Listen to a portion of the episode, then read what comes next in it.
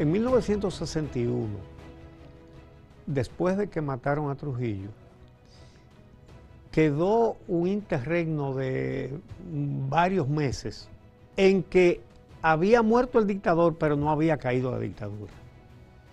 En mi casa nos enteramos bastante temprano de que había matado al dictador.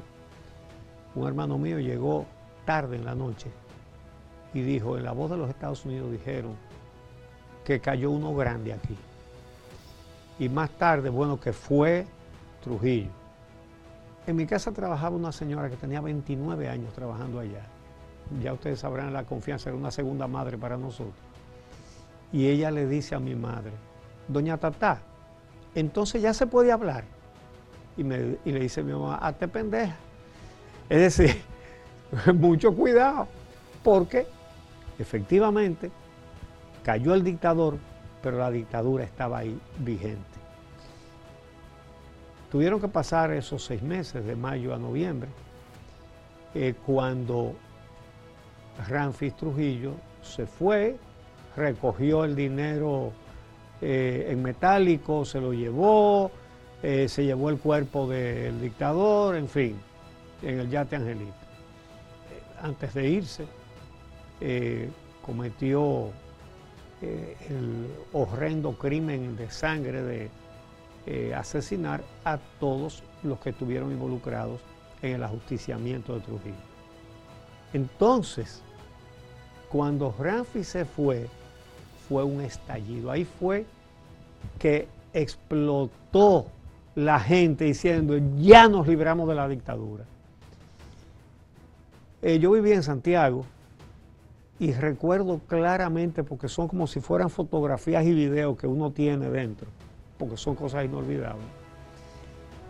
¿Cómo salió la gente, sobre todo los jóvenes, a las calles a quitar todos los letreros que tenían los nombres de la familia Trujillo? Eh, yo vivía en el callejón eh, Jácuba y a un lado pasaba la calle José Trujillo Valdés y del otro lado la calle Julia Molina. Todas las calles tenían los nombres de toda esa familia. Hoy son calles Restauración e Independencia.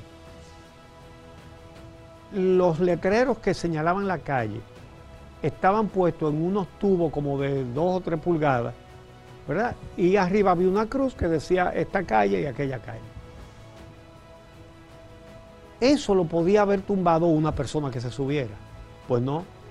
Se subían 15. Un molote en el tubo cada uno quería ser el que quitara el letrero.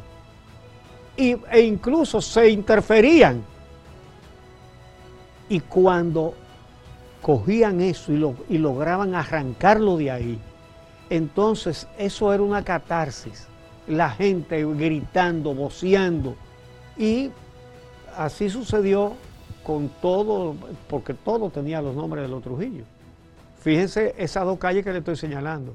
El papá y la mamá tenían calle. Todos eh, eran adorados a niveles de próceres. Había muchas estatuas. Trujillo ponía sus estatuas. En el hoy monumento a los héroes de la restauración, que fue eh, creado, instalado, fabricado por la dictadura como el monumento a la paz de Trujillo, eh, en la entrada que se consideraba principal, porque tiene cuatro entradas iguales, pero era la que daba a la ciudad de Santiago, había una estatua tamaño colosal, donde estaba Trujillo con una toga, ¿verdad? Una estatua de bronce enorme, pero enorme. Y el pueblo de Santiago corrió hacia el monumento para, disque para tumbar la estatua de Trujillo. Y la gente le daba con palos, con tubos, con los puños, y eso ni se movía. Y recuerdo que llegó un tractor, no sé de dónde lo sacaron, un tractor, y lo pusieron abajo. Eso quedaba lejos del lugar donde estaba ese estatua.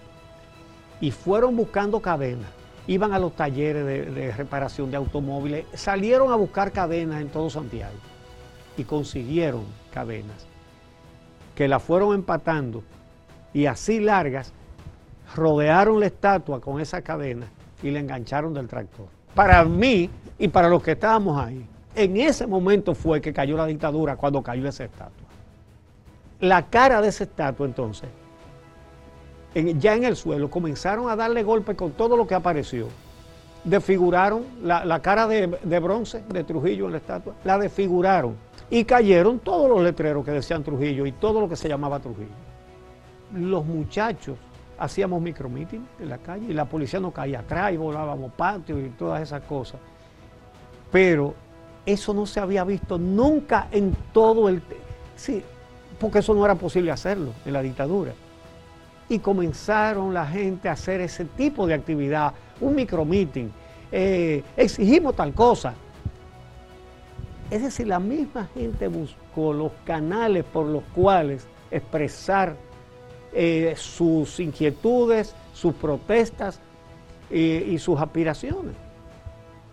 La gente solo, es decir, no hubo un líder que le dijera, señores, a la calle. No, no, no, eso fue un movimiento espontáneo, sobre todo de la juventud.